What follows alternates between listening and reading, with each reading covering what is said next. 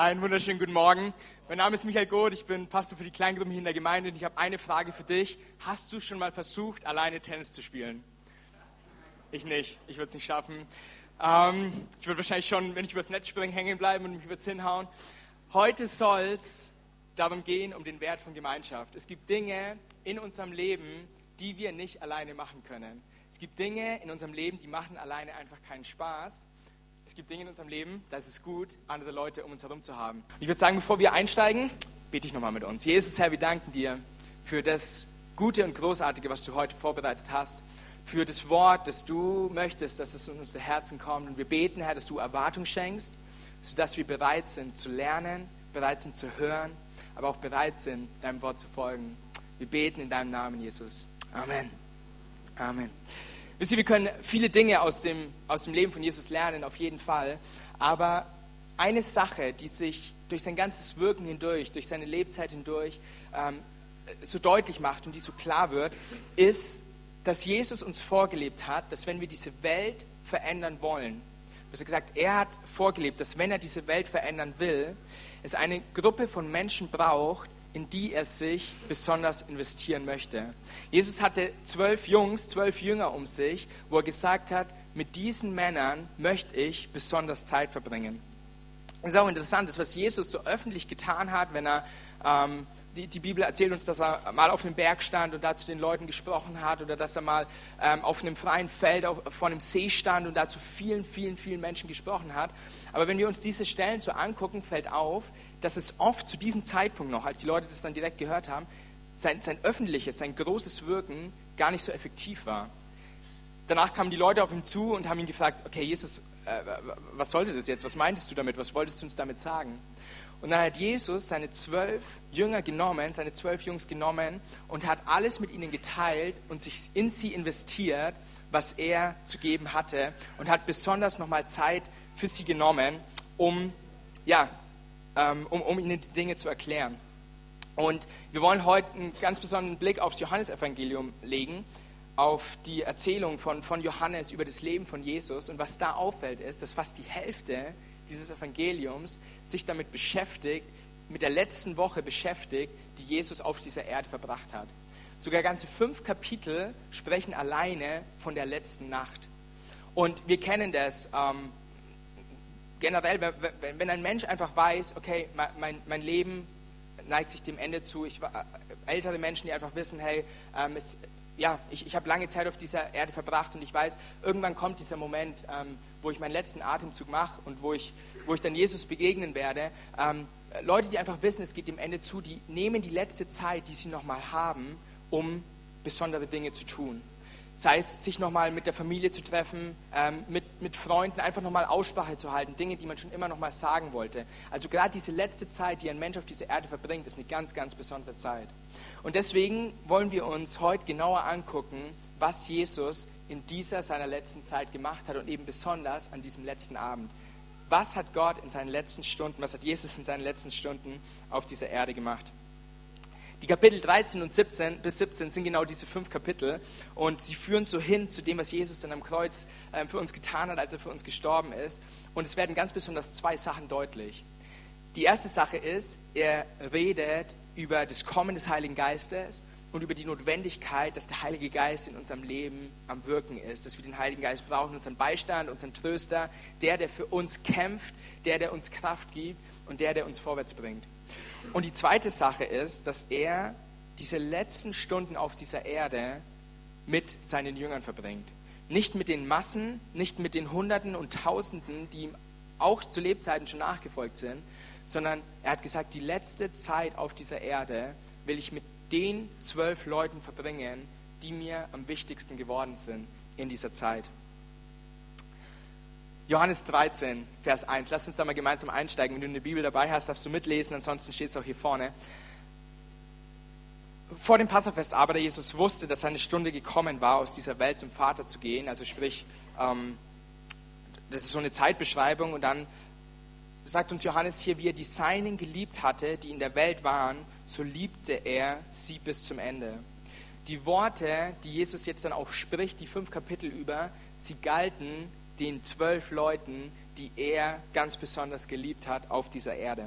Und er wusste, was ich ihnen jetzt weitergib, die letzte Zeit, die ich mit ihnen jetzt noch verbringe, das wird wirklich die Welt verändern. Vers 2. Und während des Mahls, als schon der Teufel dem Judas, ähm, Simons Sohn, dem Ischariot, ins Herz gegeben hatte, ihn zu verraten, da Jesus wusste, dass ihm der Vater alles in die Hände gegeben hatte und dass er von Gott ausgegangen war und zu Gott hinging, stand er vom Mahl auf, legte sein, sein Obergewand ab, nahm eine Schürze und umgürtete sich. Und dann darauf goss er Wasser in das Becken und fing an, den Jüngern die Füße zu waschen und sie mit dem Schurz zu trocknen, mit dem er umgürtet war. Manche von euch, ihr kennt es, ähm, wir haben das heute auch so ähm, ja, als, als so einen symbolischen Akt, ähm, kommt es immer mal wieder vor, auch, auch in Gemeinden, dass Leiter anderen Leuten die Füße waschen oder Menschen einfach anderen Leuten die Füße waschen, als so einen symbolischen Akt, um zu zeigen, ich bin nicht hier, weil ich dir irgendwas befehlen möchte, sondern ich bin hier, weil ich dir dienen möchte. Ich bin hier, weil ich dir zeigen möchte, ich bin für dich da. Ich bin für dich da.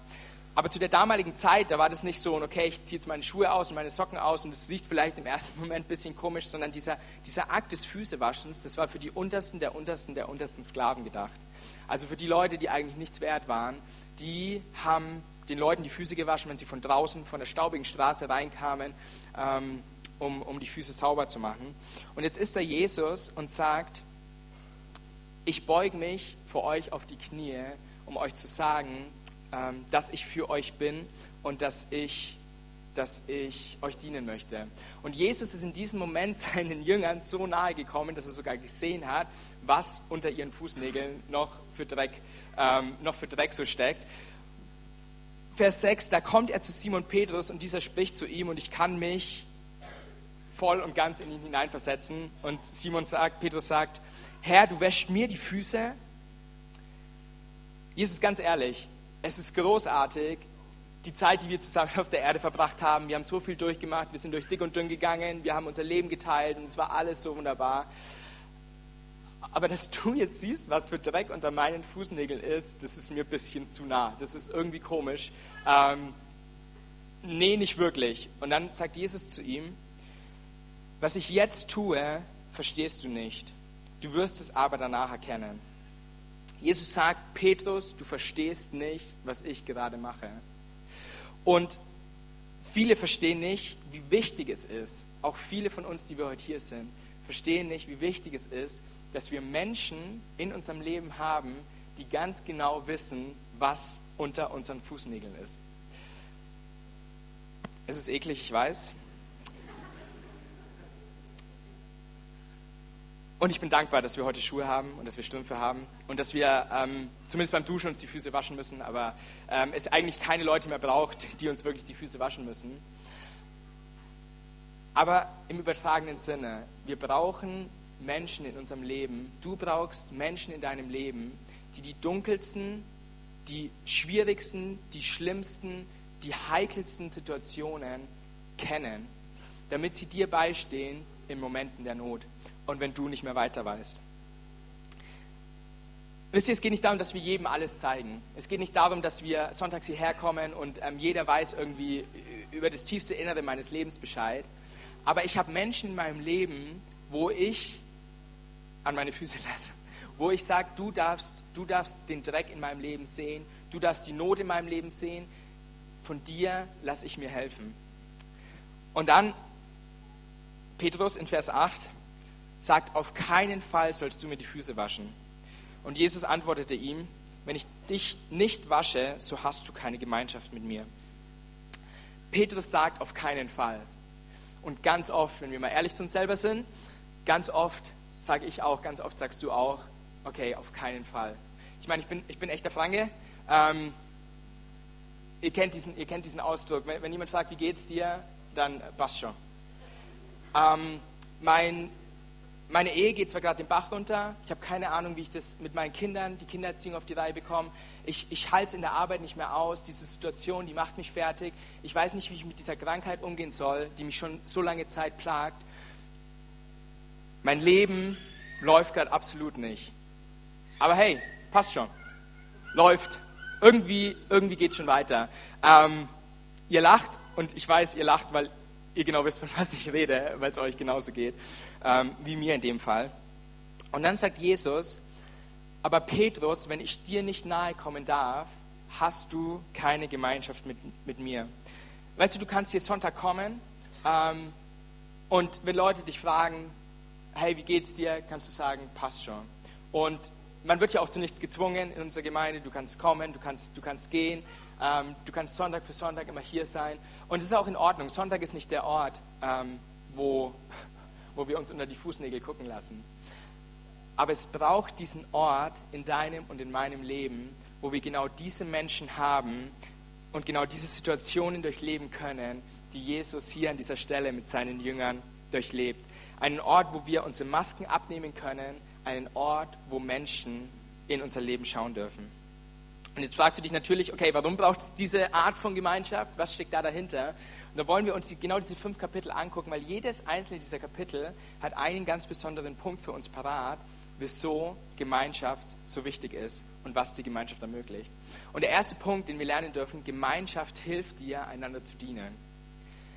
Gerade in der Kirche ist es oft so, dass ähm, gesagt wird, hey, du wirst gebraucht, ähm, deine Hilfe wird gebraucht, ähm, setz dich mit ein und das ist alles gut und das ist alles wichtig.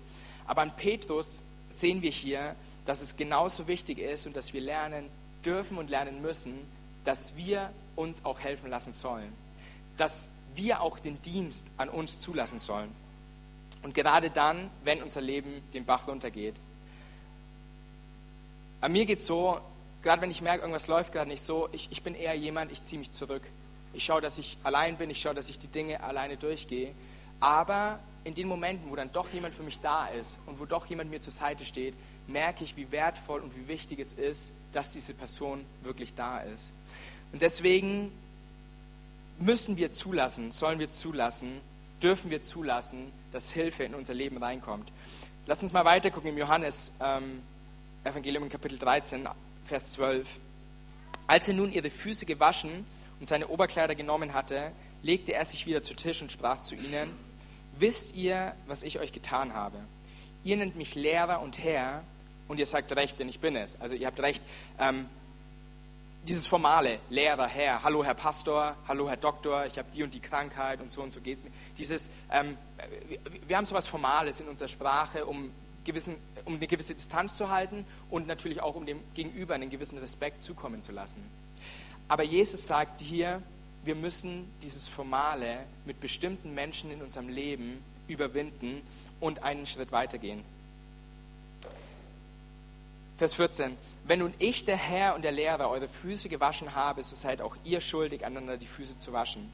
Denn ich habe euch ein Beispiel gegeben, dass auch ihr tut, was ich euch getan habe. Ich meine, es ist schon krass. Jesus wusste, er wird am nächsten Tag sterben. Jesus wusste, es wird aus sein. Und er ist nicht nochmal zum Berg gegangen, zu den Tausenden von Leuten, wo er nochmal hätte predigen können, wo er nochmal so alles, was ihm so auf dem Herzen lag, wo er nochmal loswerden wollte, ähm, äh, irgendwie gesprochen hat oder gepredigt hätte zu den Menschen, sondern er hat sich mit seinen zwölf Jüngern zusammengesetzt, auf seine Knie gegangen und hat ihm die Füße gewaschen. Dieser Mann wusste, ich werde sterben. Dieser Mann wusste, ich werde die schlimmsten Qualen auf dieser Erde durchmachen, die je ein Mensch durchleben hat. Und was macht er? Er wäscht anderen Menschen die Füße, um zu signalisieren, ihr seid mir die wichtigsten Menschen in diesem Leben. Ich bin euch nah. Ich will euch so nah sein, dass ich euch unter die Fußnägel gucken kann. 1. Petrus 4, Vers 10. Jeder soll den anderen mit der Gabe dienen, die er von Gott bekommen hat.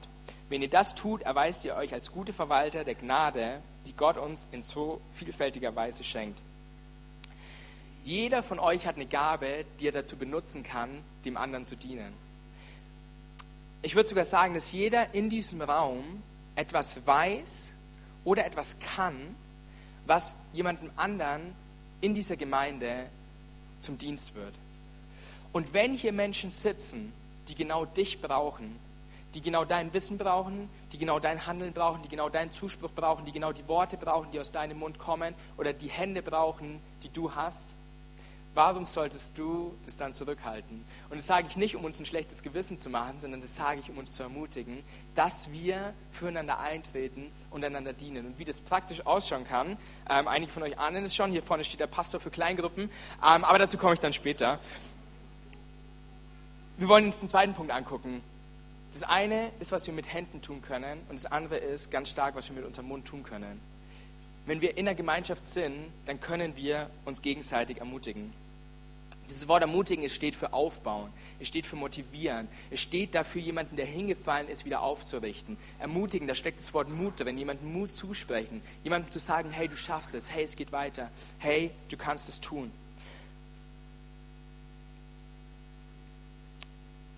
Und als Jesus da mit seinen Jüngern war, lesen wir, dass die Jünger ziemlich traurig waren. Wieso? Logischerweise, sie haben ihr halbes Leben mit Jesus verbracht und Jesus redet eigentlich von nichts anderem mehr als, ähm, ich werde sterben, ich werde zu meinem Vater gehen, da wo ich hingehe, da könnt ihr nicht mit hinkommen. Ähm, und ich kann mir vorstellen, es ist eine richtig blöde Situation für diese Jünger. Okay, Jesus, was sollen wir tun, wenn du weg bist? Wie soll das Ganze weitergehen? Wie schaut es aus? Und dann sagt Jesus zu ihnen im nächsten Kapitel, Johannes 14, Vers 1, Euer Herz erschrecke nicht, glaubt an Gott und glaubt an mich. Und dann die nächsten Verse, die da folgen, da spricht Jesus vom Himmel. Jesus ermutigt die Leute, die Jünger, mit der Hoffnung auf die Ewigkeit. Wenn du mit jemandem zusammen bist und derjenige hat ein Problem und du sagst, hey, alles wird wieder gut und alles wird besser, hast du im Endeffekt eine 50 zu 50 Chance, dass es wirklich so wird. Ganz oft, und ihr alle, ihr, ich bin mir sicher, ihr habt das schon mal durchlebt, ähm, ganz oft ist es doch in unserem Leben so, dass die Dinge nicht besser werden. Dass man das Gefühl hat, hey, eigentlich wird es nur noch schlechter und eigentlich wird es nur noch schwieriger. Ähm, gut, wenn du es noch nicht erlebt hast, aber es gibt eine Sache, die hundertprozentig feststeht. Ich weiß nicht, wie dein Morgen ausschaut, aber ich weiß, dass wenn wir unser Leben mit Jesus leben, dass es einen Tag geben wird, an dem wir mit Jesus auf goldenen Straßen laufen werden. Einen Tag geben wird, wo uns die Bibel sagt, es wird kein Geschrei mehr geben, es wird kein Leid mehr geben, es wird keine Tränen mehr geben. Ich weiß nicht, wieso Dinge in deinem Leben passiert sind. Ich weiß nicht, wieso Gott Dinge zugelassen hat. Ich weiß nicht, wieso du durch bestimmte Situationen gehen musstest, gerade gehst oder auch gehen wirst. Aber ich weiß eine Sache, es wird ein Moment kommen, wo du vor Gott stehen wirst und er mit offenen Armen dasteht. Und wenn du sagst, jetzt schon auf dieser Erde, Gott, ich will mit dir ganze Sache machen, dann wird er dich aufnehmen und du wirst erleben, wie all das, was du hier auf dieser Erde durchleben musstest, Vergangenheit sein wird. Und ein Leben der Hoffnung in Ewigkeit auf dich warten wird. Deswegen macht Jesus eine Sache, er ermutigt seine Jünger mit dem Himmel, auf das, was kommen wird, auf diese Hoffnung, die vor ihnen steht. Und jeder von uns braucht diesen Ort der Ermutigung. Jeder von uns braucht Menschen in seinem Leben, die, wenn wir durch eine schwere Zeit gehen, klar und deutlich aussprechen, dass Besseres kommen wird und dass Besseres auf uns warten wird. Man mag es kaum glauben, aber auch Prediger und Pastoren gehen durch schwere Zeiten. Auch wir, auch ich, habe meine Tage, wo ich mir sage, ähm, heute läuft es einfach nicht, wie es laufen könnte. Ähm, und ich bin down. Und gerade erst letzte Woche, ähm, ich hatte ich hatte viele Aufgaben zu tun, ähm, es gab viel vorzubereiten und ähm, dann kam der Donnerstag. Am Donnerstag war am Abend noch Taufseminar. Wir werden heute Abend Taufe haben mit, ähm, ich glaube, 18 Leuten, die angemeldet sind. Richtig, richtig toll. Aber ich habe irgendwie gemerkt, okay Gott, ich bin, ich bin müde, ich bin, ich bin gerade irgendwie demotiviert. Eigentlich von mir aus, ich habe gerade nicht wirklich Lust, mich heute Abend noch mit Menschen zu treffen. Am liebsten würde ich mich auf meine Couch setzen ähm, und würde einfach runterfahren. Und dann habe ich eins gemacht, weil ich wusste, es ist gut, wenn man eine Verpflichtung hat, diese Verpflichtung einzugehen.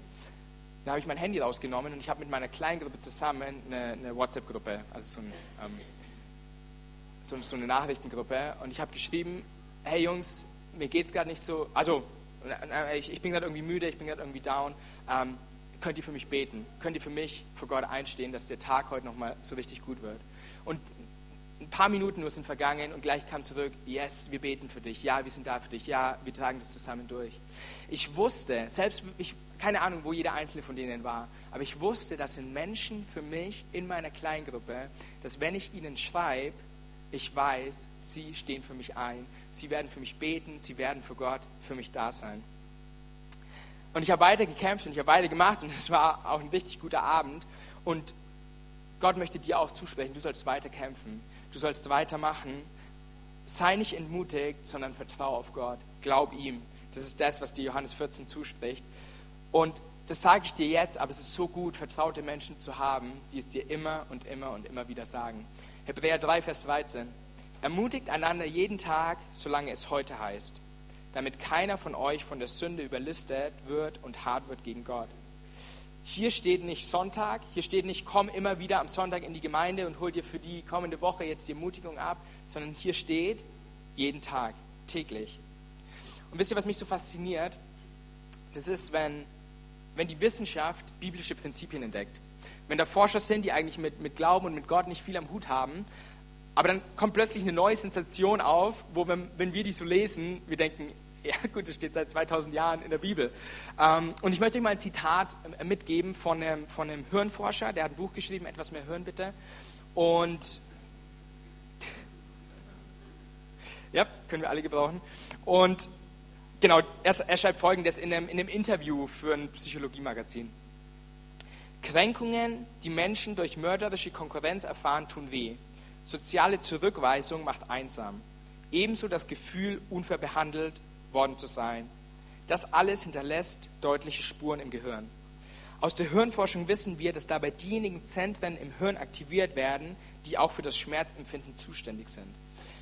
Also wenn dich jemand zurückweist, sei es auf dem Arbeitsplatz, sei es vielleicht auch, dass du in der Kindheit irgendwas durch, durchleben musstest, ähm, wenn, wenn du in einen Konkurrenzkampf kommst, wo du das Gefühl hast, hey, ich schaffe das nicht, ich kann da irgendwie nicht, nicht mitstehen, dann reagiert dein Gehirn genauso, als würdest du physischen ähm, äh, Schmerz erfahren. Und dann schreibt er weiter, deshalb brauchen wir mehr gegenseitige Unterstützung. Die geeignetste Form dafür sind kleine Gemeinschaften zu Hause, in der Nachbarschaft, am Ausbildungs- und Arbeitsplatz, in denen die Menschen einander ermutigen, über sich hinauszuwachsen und sich gegenseitig helfen, ihre Lust am gemeinsamen Gestalten wieder zu entdecken. Also im Endeffekt sagt er nichts anderes als, du brauchst eine Kleingruppe. ähm, und es bringt uns auch schon zu Punkt 3. Gemeinsam können wir mehr erreichen. In der Gemeinschaft schaffen wir mehr. Dieser, dieser Hirnforscher nennt diese Gruppen, das Wort muss ich jetzt ablesen, Potenzialentfaltungsgemeinschaften. Und er hat nicht einfach nur irgendeine Theorie aufgestellt, oder er, er, er, hat diese Gruppen im wahren Leben entdeckt. Und da gibt es einen, ähm, einen, einen Chorleiter, ich glaube es war in Bremen, ähm, der unter Drogenabhängige und Obdachlos gegangen ist und angefangen hat, mit diesen Leuten einen Chor aufzuziehen. Obdachlose, Drogenabhängige, Alkoholabhängige und zwei Drittel oder erstmal nach, nach kurzer Zeit schon, ähm, hatten sie dann irgendwie, also am Anfang war es einfach nur geplant, ja, wir treffen uns halt, wir, wir haben ein bisschen Gemeinschaft, nach kurzer Zeit schon hatten sie Auftritte, ähm, äh, konnten, ja, konnten das, was sie, was sie zusammen erreicht haben, auch anderen präsentieren. Und zwei Drittel dieser Leute haben heute einen festen Wohnsitz und haben angefangen, ähm, einen, einen, festen Job, äh, eine feste Arbeit, ähm, äh, einer festen Arbeit nachzugehen. Wenn wir von gemeinsam reden, dann ist nicht wie in der Mathematik 1 plus 1 gleich 2, sondern da, wo wir zusammenkommen, können wir so viel mehr Potenzial entfalten. Lass uns einfach mal als Beispiel auch unsere Gemeinde nehmen. Wir hatten letzte, diese Woche, diesen Sonntag, ähm, haben wir Erntedank. Wir hatten letztes Jahr auch Erntedank und wir haben ein Opfer eingesammelt und es sind 11.000 Euro zusammengekommen. Jeder Student, der hier sitzt, denkt sich, wie konnten aus meinen 10 Euro 11.000 Euro werden? Und wir werden auch heute wieder eine Erntedankopfer einsammeln und ich bin mir sicher, wir werden nochmal eine Schippe drauflegen. Wir können das gemeinsam schaffen und genau darin liegt der Schlüssel, in diesem gemeinsam. Du fragst dich vielleicht, ähm, wie kann das wenige, das ich gebe, wirklich einen Unterschied machen? Ich sage dir, das tut es auch nicht. Wenn du alleine bist, wird das, was du tust, nur einen ganz, ganz geringen Unterschied machen. Aber da, wo von jedem das Geringe zusammenkommt und jeder seinen Teil dazu beiträgt, kommen 11.000 Euro zusammen, die Menschen, die, Geld des Menschen hilft, ähm, Organisationen, von denen wir auch später noch mehr hören werden. Der Einfluss, den wir in dieser Gesellschaft haben können, wenn wir gemeinsam und zusammen stehen, ist enorm. Und da geht es nicht nur um 500 Leute, sondern da geht es auch schon um die vier, fünf Leute, die du haben kannst in deinem Leben, mit denen du Leben teilen kannst. Und dann auch, wenn wir auf unsere Stadt schauen, ähm, solange es hier noch Menschen in dieser Stadt gibt, am Aufsichtsplatz durch unsere Straßen laufen, die von Jesus noch nichts gehört haben und die noch nicht gehört haben, was er für ihr Leben getan hat, wollen wir hier weitermachen. Wollen wir weitere Gemeinden gründen? Wollen wir unser Bestes geben? Und wenn du deine Zeit gibst und wenn du auch Finanzen gibst, wenn du dich gibst, deine Gaben hineingibst ins Reich Gottes. Und auch wenn du das Gefühl hast, ich mache doch nicht wirklich einen Unterschied. Ich sag dir, weil jeder Einzelne es tut, können wir gemeinsam mehr erreichen. Johannes 14, 4 bis 5. Bleibt in mir und ich bleibe in euch, gleich wie die Rebe nicht von sich selbst aus Frucht bringen kann, wenn sie nicht am Weinstock bleibt, so auch ihr nicht, wenn ihr nicht in mir bleibt. Ich bin der Weinstock, ihr die Reben. Wer in mir bleibt und ich in ihm, der bringt viel Frucht, denn getrennt von mir könnt ihr nichts tun. Und deswegen komm in eine Gruppe. Und ich bin ganz ehrlich, wir haben ganz, ganz viele tolle Kleingruppen schon, die, die auch außen aushängen, die du im Internet abrufen kannst.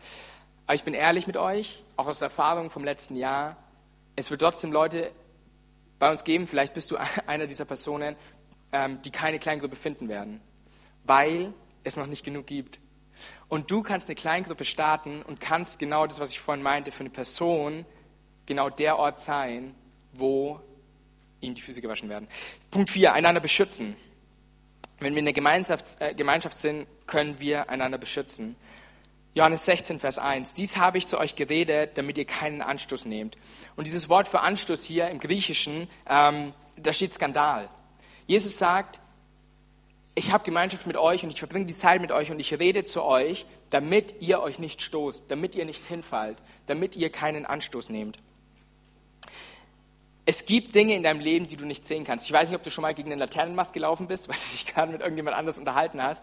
Äh, mir ist es mal passiert in der Grundschule. Der Mast steht heute noch. Das ist ein ähm, ähm, äh, Halten verboten, also hier äh, ähm, Halteverbotsschild ähm, direkt vor unserer Schule. Wir sind Grundschule schön immer zu zweit nebeneinander gelaufen. Ich habe mich mit meinem, mit meinem Nachbarn unterhalten und ich laufe mit voller Wucht gegen diesen Laternenmasten. Ähm, ich habe eine Beule am Kopf und ich habe gemerkt, wie gut ist es, dass da jemand in meinem Leben gewesen wäre, der mir gesagt hätte, Vorsicht Michi, da ist ein Pfosten. Wir brauchen diese Menschen, die mit auf dein Leben gucken können, damit nicht irgendwelche Gefühle, die du versuchst für dich alleine zu bearbeiten, wo du plötzlich diesen Laternenmassen in deinem Leben nicht mehr siehst, dich nicht zu dummen und blöden Entscheidungen bringen, sondern wo du Menschen in deinem Leben hast, die dir sagen, hey, ich sehe da du, du, du, redest in letzter Zeit irgendwie komisch oder ich, ich merke das Verhalten bei dir oder ich merke, dass da irgendwas in deinem Leben ist, pass auf, dass du nicht hinfällst. Du selber siehst das nicht, aber es gibt Menschen, die dir helfen wollen. Jesus sagt also, wenn wir zusammenbleiben, können wir aufeinander aufpassen. Prediger 4, ich möchte mal gleich auf Vers 12 übergehen. Ein Einzelner kann leicht von hinten angegriffen und niedergeschlagen werden. Zwei, die zusammenhalten, wehren den Überfall ab. Die Bibel sagt uns hier allein bist du, bist du angreifbar. Und deswegen, das ist der Grund, wieso wir Kleingruppen haben. Wir haben Kleingruppen, weil wir nicht wollen, dass irgendjemand von euch fällt. Weil wir nicht wollen, dass irgendjemand von euch alleine den Kampf kämpfen muss. Weil Jesus dich stärken möchte. Weil Jesus will, dass dein Leben vorwärts geht und dass es weitergehen kann. Und es bringt uns auch zu Punkt 5, dieses, was ich vorhin auch schon in meiner Gruppe erlebt habe, füreinander beten. Johannes 17, Vers 9 steht, für sie bete ich, ich bete nicht für die Welt, sondern für die, die du mir gegeben hast. Denn sie sind dein Eigentum. Jesus betet für seine Jünger und jetzt denkst du dir, was? Ich dachte, Jesus liebt die ganze äh, Menschheit, Jesus liebt die ganze Welt. Wieso betet er nicht für alle Menschen?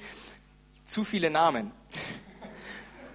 Wenn Jesus 24 Stunden damit verbringen würde, ähm, mittlerweile 6, 7, 8 Milliarden äh, Menschen, ähm, zu, zu beten oder Fürbitte zu tun, er würde es nicht schaffen. Auch Jesus war zu diesem Zeitpunkt Mensch, so wie du und ich. Wir haben schon Probleme für zehn Leute in unserem Leben zu beten.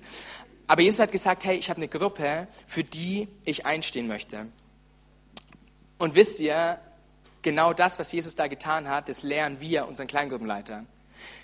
Ein ganzes Kapitel beschäftigt sich alleine mit Gebet und damit, wie wichtig es ist, dass der Kleingruppenleiter täglich für seine Teilnehmer betet.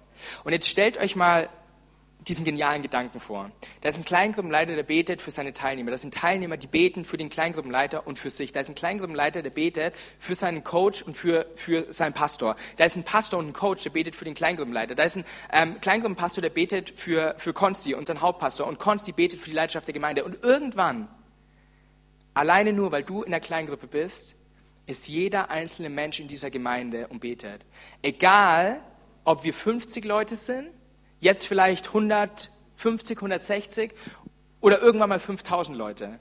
Es tut nichts zur Sache, weil du für wenige betest, ist um jeden Einzelnen dieser Gemeinde so wie, wie so eine Gebetsmauer, wie so ein Gebetsschild ähm, um, um, uns herum.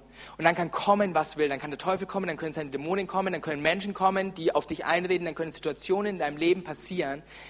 Du bist umbetet und du bist gehalten von anderen Menschen. Nicht, weil du für 5000 Leute betest, sondern weil du für fünf Leute betest und weil für dich gebetet wird. Deswegen dieser eine Satz, den ich euch mitgeben möchte, wo ich hoffe, dass er sich so richtig ins Herz brennt. Gemeinsam ist immer besser als einsam. Gemeinsam ist immer besser als einsam. Und damit möchte ich zum Ende kommen. Diesen letzten Vers möchte ich noch lesen, Jakobus 5, Vers 16. Bekennt nun einander die Sünden und betet füreinander, damit ihr geheilt werdet. Und ich möchte uns mal bitten, dass wir, dass wir alle die Augen zumachen, weil wir jetzt an den Punkt kommen, viele von euch, ihr, ihr lebt diese Gruppen bereits. Ob es jetzt offiziell eine Kleingruppe ist oder ob ihr einfach in, ähm, in, in Gemeinschaften schon seid, in einem Freundeskreis seid, wo ihr sagt, ich habe diese Annahme. Und viele von euch, ihr, ihr, habt, ihr habt diese Annahme durch Jesus schon. Ihr, ihr wisst, was er für euch getan hat. Ihr wisst, dass er, dass er für euch gestorben ist und dass, sein Leben, dass er sein Leben für euch gegeben hat. Aber Teil von einer Kleingruppe zu sein oder Teil von so einer ähm, Potenzialentfaltungsgemeinschaft zu sein, ähm, das hilft dir auf dieser Erde. Das hilft dir, dass du Leute hast, die für dich da sind, die, die, die für dich einstehen. Aber Gott hat mehr für dich. Die Bibel sagt uns, dass ewiges Leben auf dich wartet. Und jetzt möchte ich mal nochmal gegen Ende der Predigt ganz konkret zu dir sprechen, wenn du sagst, hey, in meinem Leben, ich, ich merke irgendwie, es geht rauf, mal rauf, mal geht es wieder runter, aber so eine wirkliche Hoffnung auf die Zukunft, eine wirkliche Hoffnung auf den Himmel, von dem, was ich vorhin gesprochen habe, ich habe das in meinem Leben nicht. Vielleicht kennst du Jesus schon lange durch den Religionsunterricht, durch, durch Kirche, durch deine Familie, vielleicht auch gar nicht wirklich, vielleicht hast du nie wirklich von ihm gehört. Jetzt kann der Moment sein, wo du deine ganze Schuld, deine ganzen Sünden, alles, wo du merkst, hey, in meinem Leben, ich habe viel missgebaut, ich habe viele Dinge falsch gemacht, wo du es bei Jesus ablegen kannst und wo du Vergebung erfahren kannst. Wo Jesus sagt, ich möchte deine Schultern leicht machen und ich möchte dir helfen, ein neues Leben zu bekommen und vor allem möchte ich dir ewiges Leben schenken.